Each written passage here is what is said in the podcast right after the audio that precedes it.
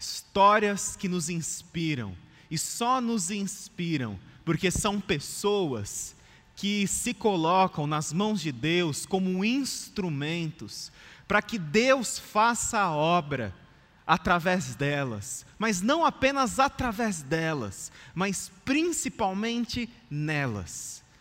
Que Deus faça a obra nelas mesmas, para que através delas o Evangelho de Jesus seja pregado nos quatro cantos da terra. E pensando numa meditação de encerramento para a nossa campanha de missões mundiais, o tema da nossa campanha foi Transforme o Mundo com a Alegria de Jesus. E pensando e orando sobre algo para falar ao seu coração, para falar a cada um de nós, Deus me colocou um texto muito particular do Evangelho de João. Nessa expressão, transforme o mundo com a alegria de Jesus, eu fiquei pensando nessa expressão, alegria de Jesus. Qual a alegria de Jesus? Qual é a alegria de Jesus?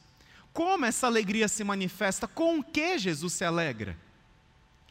Como essa alegria pode ser compartilhada e vivida com as pessoas de tal forma que o nosso mundo seja transformado? Como diz nossa, o tema da nossa campanha, o mundo seja transformado, ou, ou, como diz a nossa declaração de identidade da igreja, o mundo, pessoas, sociedade, cultura, transformadas pela alegria de Jesus. Qual é essa alegria? Qual a sua característica? Como ela se manifesta? Convido você a abrir sua Bíblia no Evangelho de João, no capítulo 16. Evangelho de João, capítulo 16. Nós vamos ler o verso de número 20 a segunda parte do verso 20. João 16, segunda parte do verso número 20. Diz assim: Vocês se entristecerão, mas a tristeza de vocês se transformará no quê? Em alegria. Vamos dizer juntos aí, você espalhado pela cidade, pelo estado, pelo mundo, porque tem gente que acompanha o nosso culto de outros países Vamos dizer esse texto juntos, esse precioso texto. Vocês se entristecerão, mas a tristeza de vocês se transformará em alegria. Jesus disse essas suas palavras no seu último momento com os seus discípulos. O contexto era o cenáculo. O contexto era a última ceia de Jesus com os discípulos. E estas palavras de Jesus, elas fazem parte do último discurso, da última conversa, do último ensinamento de Jesus aos seus discípulos. Judas Iscariotes já tinha se retirado da comunhão com os apóstolos. E então Jesus ele diz estas palavras que lemos: Vocês se entristecerão, mas a tristeza de vocês se transformará em alegria. Jesus ele está preocupado com a alegria dos seus discípulos. Jesus está preocupado com a alegria dos seus seguidores. Jesus ele está preocupado porque o que os discípulos e ele, o Senhor, viveriam naquelas próximas horas, naqueles próximos dias, poderia tudo aquilo ser fatal para a alegria dos discípulos e, consequentemente, para a fé dos discípulos. Então Jesus, ele os alerta. Porque Jesus, nesse capítulo 16 do Evangelho de João, ele destaca dois grandes inimigos, que eram inimigos em potencial para a fé dos discípulos, para a alegria, para o ânimo dos discípulos. E dois inimigos em potencial que são inimigos para nossa alegria também, que não foram apenas para aqueles discípulos dois mil anos atrás, mas que são também para nós hoje, inimigos em potencial da nossa alegria, do nosso ânimo, da nossa vontade, disposição em viver para Deus. Porque o que nós encontramos hoje são muitos cristãos indiferentes, cristãos quase que ateus, que professam, dizem professar a fé em Jesus, mas o seu coração, a sua mente, a sua vida estão completamente distantes de Jesus, negam a Jesus com a sua vida, com a sua mente, com o seu coração, e Jesus não quer que isso aconteça. Jesus não quer que esses discípulos se tornem discípulos ateus, cristãos ateus, que professam, dizem professar uma fé, mas a sua vida, a maneira como usam o seu dinheiro, a maneira como usam o seu corpo, o seu talento, a sua vida, o seu tempo, não expressam que creem em Jesus, não expressa a sua fé em Jesus. E o primeiro inimigo que Jesus ressalta aqui é que Jesus iria deixá-los. E esse era um grande inimigo para os discípulos, porque Jesus, que conviveu com eles por três anos, no ministério público do Senhor Jesus, agora ele fala: pessoal, eu vou deixá-los. E isso entristeceu o coração dos discípulos. No verso 6, capítulo 16 de João, ele disse: Porque falei estas coisas, o coração de vocês encheu-se de tristeza. Ou seja, eu estou falando que eu vou embora, eu estou falando que eu vou deixá-los. E vocês estão tristes por causa disso. É interessante que essa tristeza era movida pelo amor, porque os discípulos queriam estar perto de Jesus, mas também pela falta de conhecimento, pela ignorância, no sentido de falta de conhecimento, da bênção que seria a ida de Jesus para o céu. E então, Jesus ele esclarece: Mas eu lhes afirmo que é para o bem de vocês que eu vou. Se eu não for, o conselheiro não virá para vocês, mas se eu for, eu enviarei.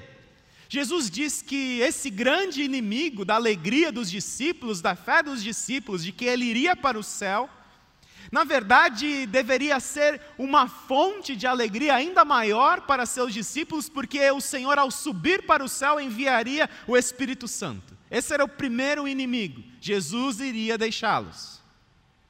Mas o segundo inimigo, para alegria dos discípulos, um inimigo em potencial que poderia minar a fé dos discípulos, a alegria dos discípulos, era que Jesus iria morrer. Jesus estava a poucas horas de ser preso, de ser julgado, de ser crucificado, de ser humilhado. E Jesus diz que este momento, porque todas as vezes que Jesus ele explicou, ele falou para os seus discípulos, para os apóstolos, que o caminho para o Pai, para a redenção, passava pela crucificação, os discípulos ficaram confusos, eles não entendiam aquilo que Jesus falava. E Jesus, ele ressalta isso. Jesus, ele quer justamente agora tratar deste ponto de que Jesus ele iria morrer. E que Jesus iria morrer e isso seria algo de profunda tristeza e desânimo para os seus discípulos. Inclusive Jesus falou que todos os, todos os discípulos o abandonariam, que os discípulos virariam as costas por medo, não apenas por covardia, por não enfrentarem a cruz junto com Jesus, mas por medo por desânimo. E Jesus está aqui avisando que este seria um grande inimigo dos, da alegria dos discípulos também.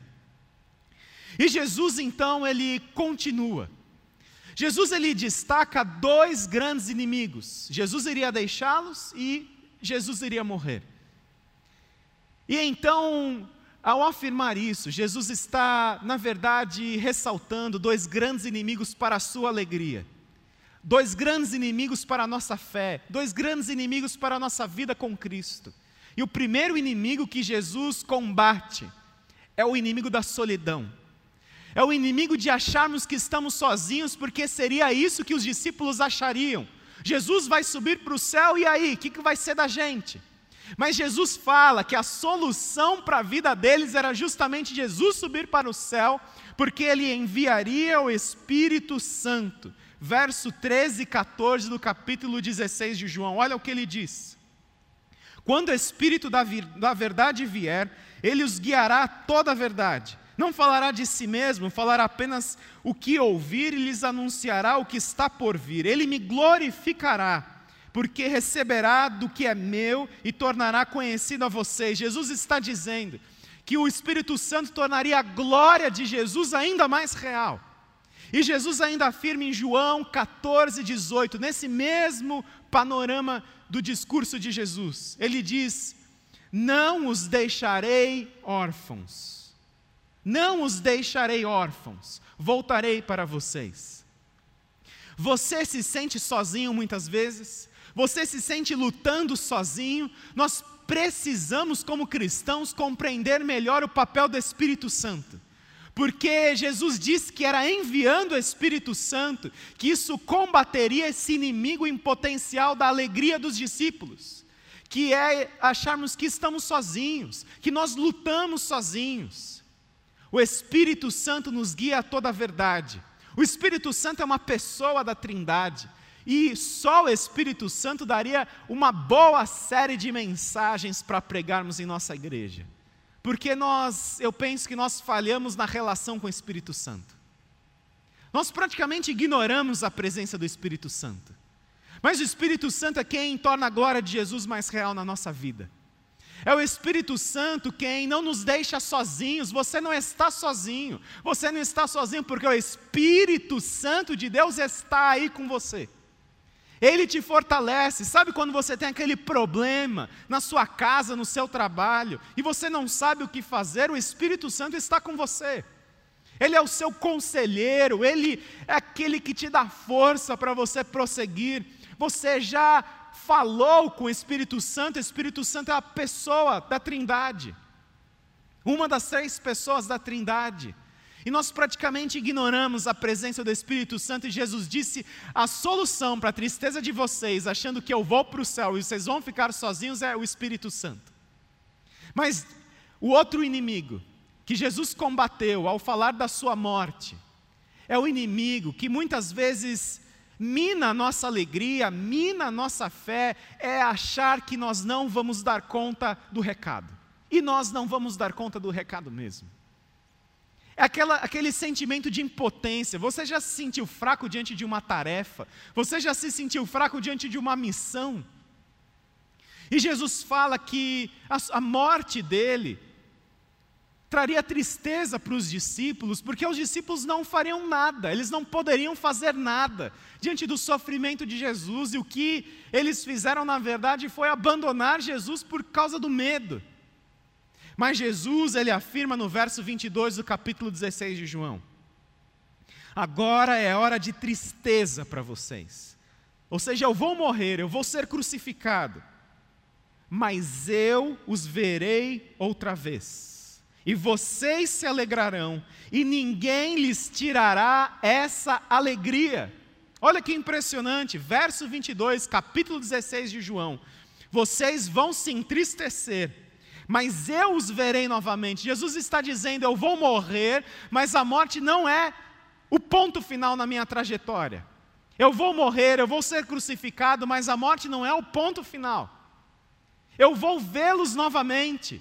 E quando vocês me encontrarem, Jesus ressurreto, que venceu a morte, essa alegria de vocês verem a minha vitória sobre a morte, vocês se alegrarão a tal ponto que diz o verso 22: ninguém lhes tirará essa alegria. Nada vai tirar essa alegria. Porque nós temos em Jesus o poder que nós precisamos. Você se sente fraco, você se sente abatido, você tem em Jesus o poder que você precisa. Jesus venceu a morte e esse poder de Jesus, ele nos concede através da presença do Santo Espírito. Eu não sei se você entendeu, eu gostaria que você prestasse atenção agora. Eu não sei se você entendeu o recado dessa missionária. A missionária Rosa, ela simplesmente recebeu de Deus aquilo que ela sonhava e ela ansiava. Você percebeu o que ela falou? Que Deus deu um terreno para ela, de mais de dois, é maior que isso aqui que a gente tem aqui. mais de dois mil metros, um terreno mais, com mais de dois mil metros. Deus deu terreno para ela, de graça, tó. E Deus deu o recurso para ela, tó, através da nossa igreja. Tem coisas que nós achamos que nós não vamos dar conta do recado. Nós temos compartilhado aqui o nosso desejo de estarmos reunidos num outro local. E, gente, nós vamos ter que continuar procurando esse novo local. Esse local não vai ser um local virtual, porque um dia a gente vai voltar, a gente vai estar com culto presencial. Se Deus assim quiser e permitir, essa igreja não vai caber mais gente aqui dentro. Nós vamos ter que procurar um novo local mais rápido ainda do que nós já estamos fazendo.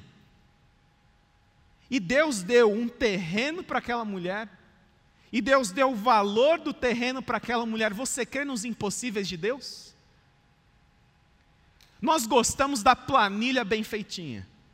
Nós gostamos de saber quanto vai entrar, para saber quanto vai sair, para aquilo que vai sair não ser maior daquilo que vai entrar, e estamos certos em fazer isso. administração financeira vale a pena ser feita, planejamento vale a pena ser feito, mas nós precisamos empreender pela fé.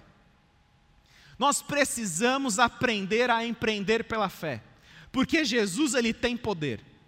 Nós estamos numa campanha de missões mundiais no meio da crise econômica. Nós estamos numa campanha de missões em que muitas vezes nós poderíamos parar para pensar, mas se nós fizermos campanha de missões, será que a nossa receita não vai cair? E aí a gente não vai pagar as nossas contas? Que, que adianta mandar dinheiro lá para o missionário e a gente não pagar a conta de água, a conta de luz? O salário do pessoal que trabalha. Mas nós precisamos empreender pela fé. Porque o que nós aprendemos aqui na palavra de Deus é que Deus ele anseia fazer coisas. Só que ele precisa, ele deseja de instrumentos que deem passos de fé como aquela missionária deu. Ou seja, você está sendo convidado neste momento a uma caminhada com Jesus que talvez a gente não vai caber no nosso planejamento financeiro, não vai caber nas nossas contas. E nós vamos ter que aprender a empreender pela fé com fé, com ousadia, com coragem. Eu não estou falando apenas de construir um novo templo, um novo local, porque nós estamos aprendendo que igreja é muito mais do que isso. Graças a Deus por isso que estamos aprendendo que igreja é muito mais do que templo. Que a nossa vida cristã não está ligada a um templo, está ligada a Jesus Cristo. E nós podemos nos reunir em outro lugar, debaixo de uma árvore, se assim Deus nos der, um terreno onde a gente vai ter ar natural para a gente respirar, não ar condicionado. O que eu quero colocar para você nesse momento é o seguinte: você quer ser usado por Deus para viver impossíveis na sua vida? Você quer ser usado por Deus para você ser canal de bênção na vida das outras pessoas? Você não está sozinho, o Espírito Santo está aí com você. Você se sente fraco diante de uma batalha, como nós nos sentimos, por exemplo, diante dessa batalha da campanha de missões mundiais, nós somos fracos, nós não podemos. E nós nos envolvemos com a campanha de missões mundiais não porque a gente pode, porque a gente consegue, porque a nossa igreja é boa, a nossa igreja é missionária, não. É porque Deus ele quer fazer coisas e o que a gente precisa fazer é dar o passo de fé no escuro.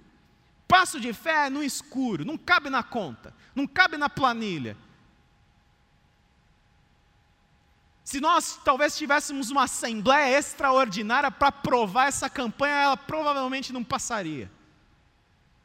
Porque não cabe na nossa crise econômica, não, vamos segurar as coisas. Mas Deus, Ele quer, Ele deseja fazer coisas. Jesus venceu a morte. Não há nada que Jesus não possa vencer e derrotar. E a missionária Rosa disse: não há crise para Deus. Você entende isso? Que não há crise para Deus? Não é que Deus vai te tornar rico. Se Ele quiser, Ele pode. Mas Deus, Ele vai usar aquilo que você tem, quem você é, para a glória dEle. Você deseja viver impossíveis com o Senhor? Entenda o princípio da generosidade. Deus dá para mim para dar através de mim. Seja generoso nos seus relacionamentos, seja generoso com as pessoas da sua família, seja generoso na igreja. Tem gente que não contribui com um centavo na igreja. Ah, eu não concordo com isso, não concordo com aquilo, não gosto daquilo, não gosto daquilo outro. Não gosta, mas fica. Podia ir embora, mas fica.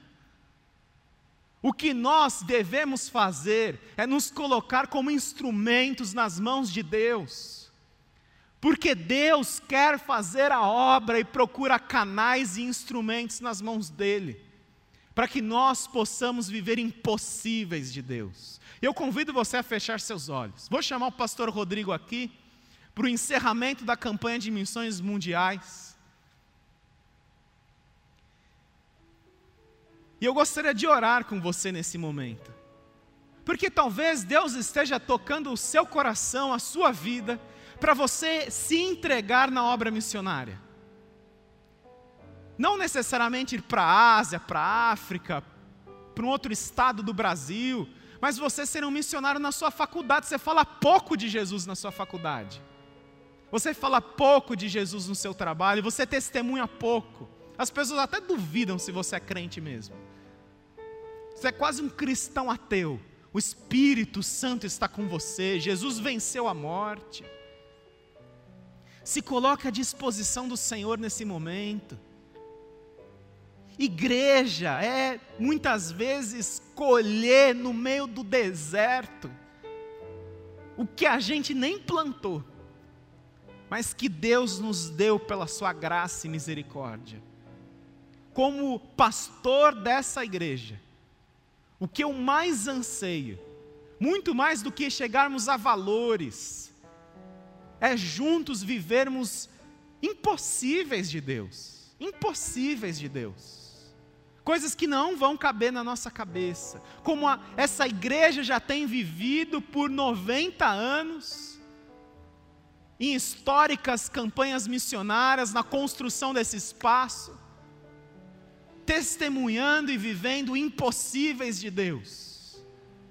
Eu quero orar com você, Senhor, nós colocamos a nossa vida nas tuas mãos.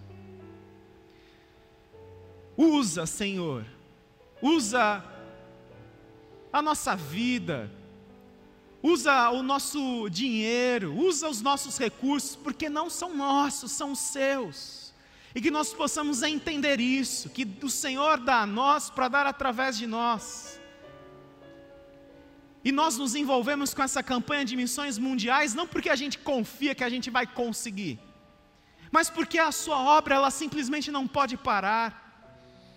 E mesmo quando as contas não fechem na nossa cabeça, é o Senhor quem dá a última palavra, é o Senhor quem faz o impossível acontecer. É o Senhor quem traz as, os milagres. Obrigado por essa missionária rosa, pela bênção que ela é no reino de Deus por tantos missionários que têm testemunhado impossíveis acontecerem. E que mesmo que estes missionários não recebam os impossíveis pelos quais eles oram, que eles, ao desfrutarem da presença do Teu Santo Espírito, seja para eles o suficiente, porque a Sua presença para nós nos basta. Nós não estamos sozinhos. E mesmo na nossa fraqueza podemos ser fortes, porque o Senhor venceu a morte. E o seu Espírito Santo nos concede a força.